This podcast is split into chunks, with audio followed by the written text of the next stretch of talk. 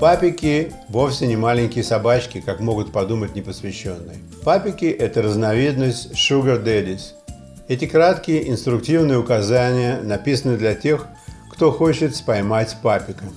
Но не такого папика, который считается богатым любовником, снимает для вас квартиру, набивает ваш холодильник деликатесами, шкафы дорогими тряпками, вывозит вас на острова и в Мексику и украшает вас драгоценностями, как актерку перед Red Carpet, только за то, чтобы вы два-три раза в неделю были бы вечером в им же снятой квартире, помыто веселой и готовы к свиданию с ним.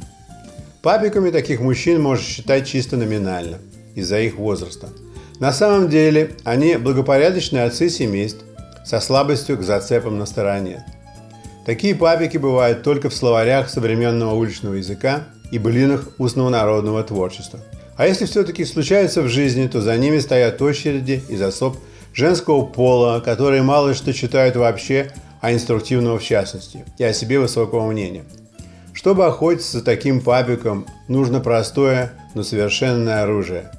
Предельная молодость, привлекательность, ум или глупость, и к подобной охоте инструкции особых не надо – Наша инструкция написана о папиках, которые далеко не так благополучны, и они одиноки, несчастливы в своих повторных браках или присыщены преждевременным вдовством. Таких папиков нужно рассматривать как коммунально-отшельнического типа подтипа существ, которые конгрегируют среди себе же подобных под навесами, ротондами и канапе в теплую погоду или в социальных клубах-песочницах для тех, кто уже не так молод. Обычно такие папики играют там в домино, шахматы, шашки и другие настольные игры, не требующие специальной умственной подготовки или дорогостоящего оснащения. Иногда папики настолько застенчивы и потеряны, что даже не смеют играть сами, а только молча переживают за других.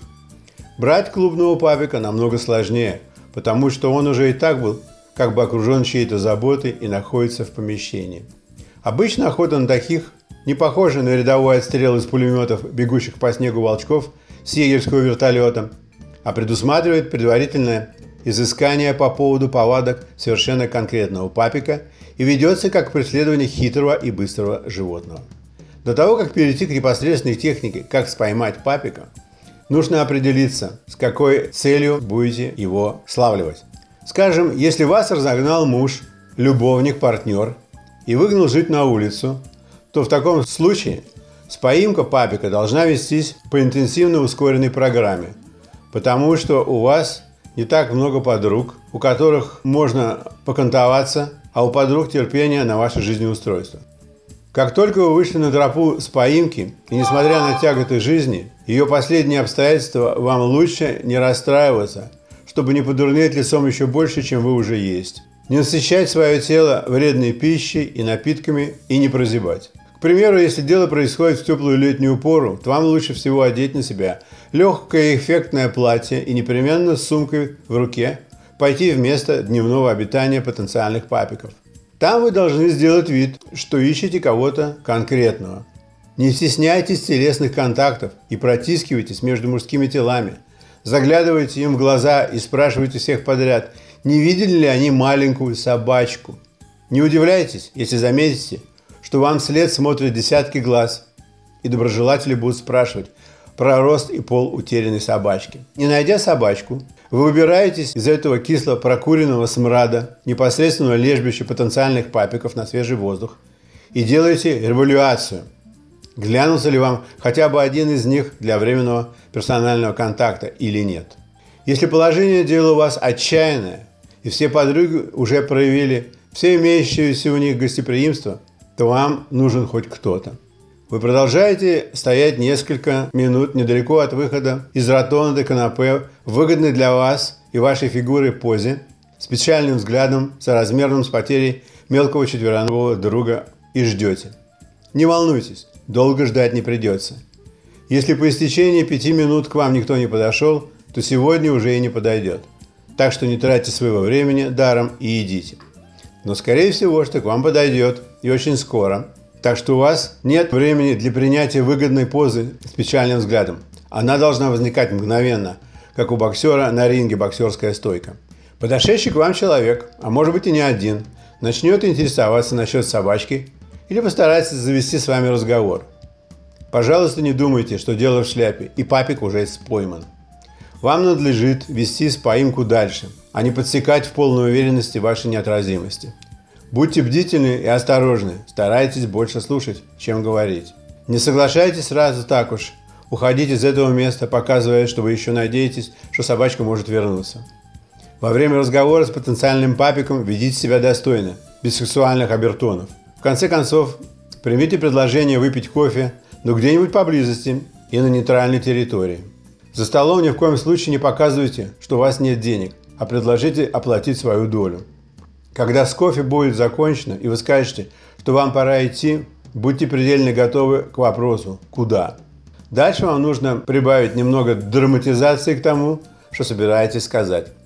В этом не должно быть особой сложности, потому что у вас и на самом деле неважная работа, или вы недавно ее потеряли, практически нет денег и вам негде жить. Всего этого сразу говорить не следует, но и молчать нужно избирательно. Важно показать собеседнику, что вы выбрали именно его не случайно, чтобы поделиться с ним своими горестями. Скорее всего, он вам скажет, что живет он здесь недалеко и теперь совсем один. Не вставая за стола, поинтересуйтесь внимательно его обстоятельствами, но пока без особых выражений симпатии или сострадания. Непременно спросите о детях и внуках. Даже если вас будет одолевать животный интерес попробовать этого мужичонку в деле прямо сегодня – не делайте этого, несмотря на трепет желания и его приглашения общего порядка. При расставании возьмите его номер телефона и поблагодарите за кофе и беседу. Распрощайтесь с ним, не вздумайте возвращаться к тому же лежбищу, ведь вероятность того, что вы встретите его опять, довольно высока. Если вы уверены в своей памяти, самообладании и других общечеловеческих качествах, вы можете попробовать сделать похожую попытку в споимке в другом месте. Если через день-другой невезение в других местах, вы все-таки позвоните по данному вам телефонному номеру, и вас в упор не будут признавать, а потом вдруг спросят про собачку, не вздумайте переспрашивать, какую собачку. Если потенциальный папик скажет, что ждал вашего звонка все эти дни, сбился с ног и не находил себе места, будьте готовы к приглашению пообедать в его компании. Не будет ничего предусудительного ответить ему, что у вас выдался свободный вечерок. Вот вы и решили позвонить ему, что не против пообедать, но желательно в каком-нибудь недорогом и многолюдном месте. Если он предложит вам пообедать домашней пищей и у себя дома, постарайтесь потянуть разговор, чтобы не давать быстрого согласия. Оцените его физическую и моральную готовность оказаться в гостях у одинокого мужчины. Предположим, что согласно вашего предварительного заключения, он не выглядит одним из тех, кто заманивает к себе домой неустроенную одинокую женщину, чтобы накинуться на нее в компании голодных до секса полудиких старичков в горнолыжных масках на мятых рожах. Нет, он скорее сам выглядел жертвой. Помните, что за галантным предложением разделить трапезу может быть не только еда, приятный, расслабляющий разговор за рюмкой порта и душистый кофе. Никогда не вредно иметь в своей сумочке наряду с парой презервативов и таблеткой Morning After баллончик со слезоточивым газом на случай, если потенциальный папик не знает некоторых букв в слове «нет». Итак, вы встречаетесь на существующем в реальном мире перекрестке. Его руки заняты мешками из продуктового и винного магазинов. Не вздумайте предлагать ему помощь с заносом мешков.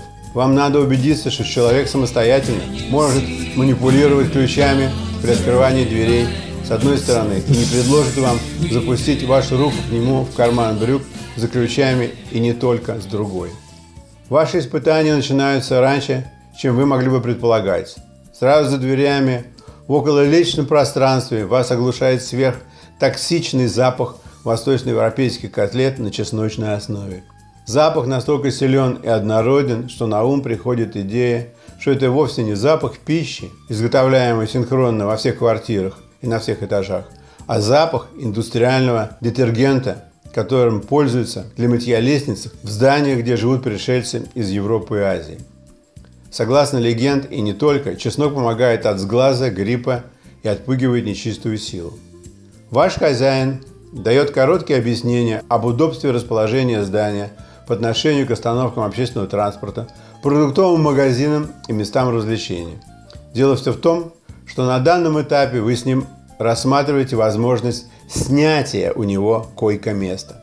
Это предложение навело вас на мысль, что вы у него далеко не первое. Однако такое предложение имеет и множество плюсов. Например, вам не нужно будет прямо так уж с порога бросаться к нему в объятия и рвать на себе одежды, а давала дистанцию, пространство и времени до первого платежа, скажем, через месяц. При входе в квартиру вам лучше сосредоточиться и запомнить, в какую сторону открывается дверь и как до нее добраться самостоятельно, если условия рента вам не подойдут.